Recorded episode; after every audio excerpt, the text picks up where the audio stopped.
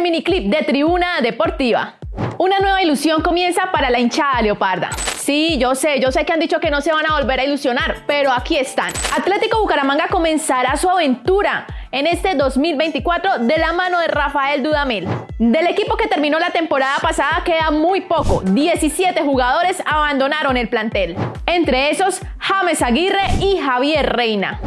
Pero no todo es tan negativo para esta temporada. 16 jugadores se han sumado a la plantilla Uriverde. Fichajes como el de Aldair Quintana, Freddy Nestroza, Fabián Zambuesa y Ricardo El Caballito Márquez han dado de qué hablar a toda la ciudad. Ahora veamos cómo llega el plantel. Después de mucho tiempo, Atlético Bucaramanga volvió a tener una pretemporada con la mayoría de sus jugadores.